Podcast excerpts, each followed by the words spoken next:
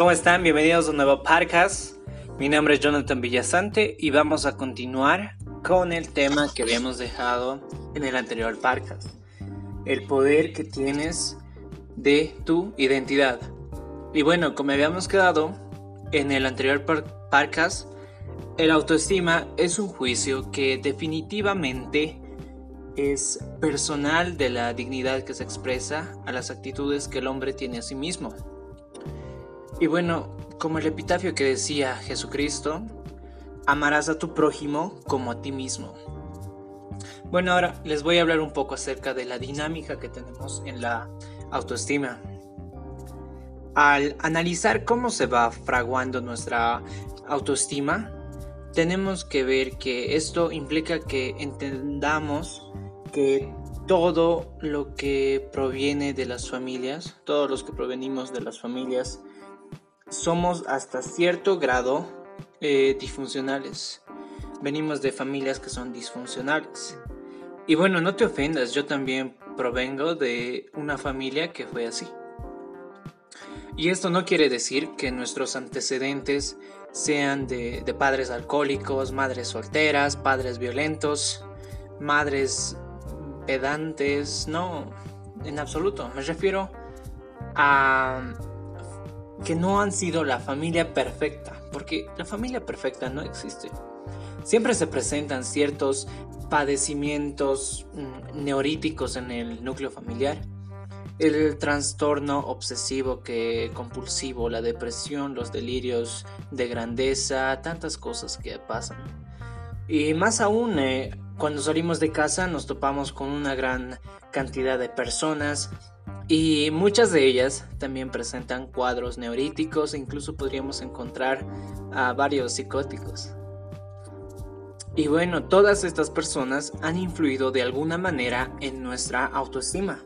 Para ejemplificarte esto, te voy a recordar algunas anécdotas que tenía eh, en común varias personas que yo conocí. En alguna época de su vida, en la época de la del colegio, de la educación secundaria, es más común en esa época. Tal vez se les haya catalogado como que no eres suficiente para alguna materia, que eres inútil. ¿Te imaginas? Y bueno, a ver, si nos detenemos a ver la fuerza de ese par de palabras de no sé, entonces pareciera que tú prácticamente no puedes justificar la existencia en el planeta, no puedes justificar el por qué estás aquí al decir no sé. Y otro ejemplo es cuando en alguna ocasión nos hayamos encontrado siendo ridiculizados o humillados por algo que hemos hecho. Y yo te pregunto, ¿recuerdas algo así en tu vida que te haya pasado? Simplemente acuérdate cuando donde no, tenías contacto con la realidad, también esto afectaba a nuestra autoestima. Por ejemplo, cuando se vive en un mundo de economía y finanzas muy, muy superior al que verdaderamente tenemos, ¿lo has experimentado? ¿En alguna ocasión has gastado más de lo que tenías y te has endeudado por eso? Bueno, esa interesante y extraña dinámica también influye en nuestra autoestima. Familias en las cuales se vivió bajo amenazas de que van a caer en eh, bajo, la, los golpes de la vida, que van a ser eh, embaucados, que les van a devaluar todas las cosas que tienen. Eh, personas que les dicen que son tontos, flojos, vagos, que no saben hacer nada bien.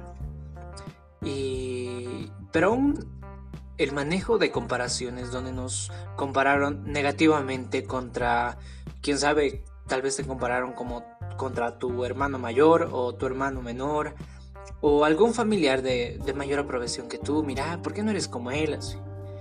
Y bueno, sembrando en nuestro, ellos han sembrado a través de nuestro subconsciente el mensaje de tú no puedes, que otros son mejores y cosas desagradables por el estilo que después de tantos años siguen presentes en nuestra vida a través del subconsciente.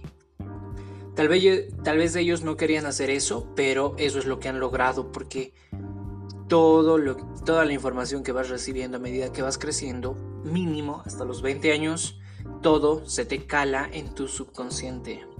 Sin embargo, no creas que todo es negativo. Eso es absolutamente lo contrario a mi perspectiva de vida que tengo. También hay factores propositivos, em, también factores propositivos influyeron en la dinámica de nuestra autoestima. Familias en donde se creía en uno mismo, en donde se dijo alguna vez tú puedes, en donde se vivió dentro de un ambiente de cordialidad, amor y perdón, en donde fuimos testigos de reconciliaciones, en donde tuvimos la dicha de ser acariciados, mimados y llamados por nuestro nombre. Y bueno, así también empezaron a configurarse los primeros eslabones de la cadena que nos ancla a una identidad que tenemos. El autoestima mm, es una poderosa necesidad humana que tenemos. Podríamos decir que es el sistema inmunológico de la conciencia, lo que nos fortalece ante cualquier desafío. Me parece importante recalcar que uno de los mayores errores que podemos cometer es cuando nos valoramos con respecto a otros. Y esto sería lo peor que hayas en tu vida. Hacerlo merma nuestra autoestima, eh, genera ansiedad y dolor. Como consecuencia, Muchas personas inclinan su vida hacia un sinnúmero de dependencias como el, el alcoholismo, el fumar, el trabajo excesivo, tratan de, tapar ese hueco que tienen, esa adicción a otra persona cuando se vuelven ya tóxicos por una persona, ya que con esto solo sienten que se alivian de esa ansiedad y ese dolor. Sin embargo, ese alivio resulta ser falso porque solo es momentáneo. Entonces, Em, ¿cómo podríamos mantener nuestra autoestima? ¿Cuáles serían los pilares de nuestra autoimagen? Las columnas que mantienen nuestra autoestima eh, son dos. Tenemos la autoeficacia por un lado y la autodignidad por otro. La primera se refiere a la confianza que tenemos en el funcionamiento de nuestras capacidades mentales, como puede ser cuando piensas cuando esa la facilidad que tienes de, de, hablar, de las palabras, cálculos matemáticos en las matemáticas, bueno en física, tienes un cúmulo de conocimientos. Y por otra parte, la, la autodignidad se refiere a la seguridad de mi propio valor, siendo una actitud afirmativa hacia mi derecho a vivir y ser feliz. Y al dimensionar la fuerza de estos dos pilares, eficacia y dignidad, eh, pues podríamos decir que la autoestima se entiende como una predisposición a experimentarse componente como componente para que podamos así afrontar los desafíos que nos depara la vida y ser merecedores de la felicidad que buscamos. Y bueno, nos quedamos hasta aquí. En el siguiente podcast vamos a continuar.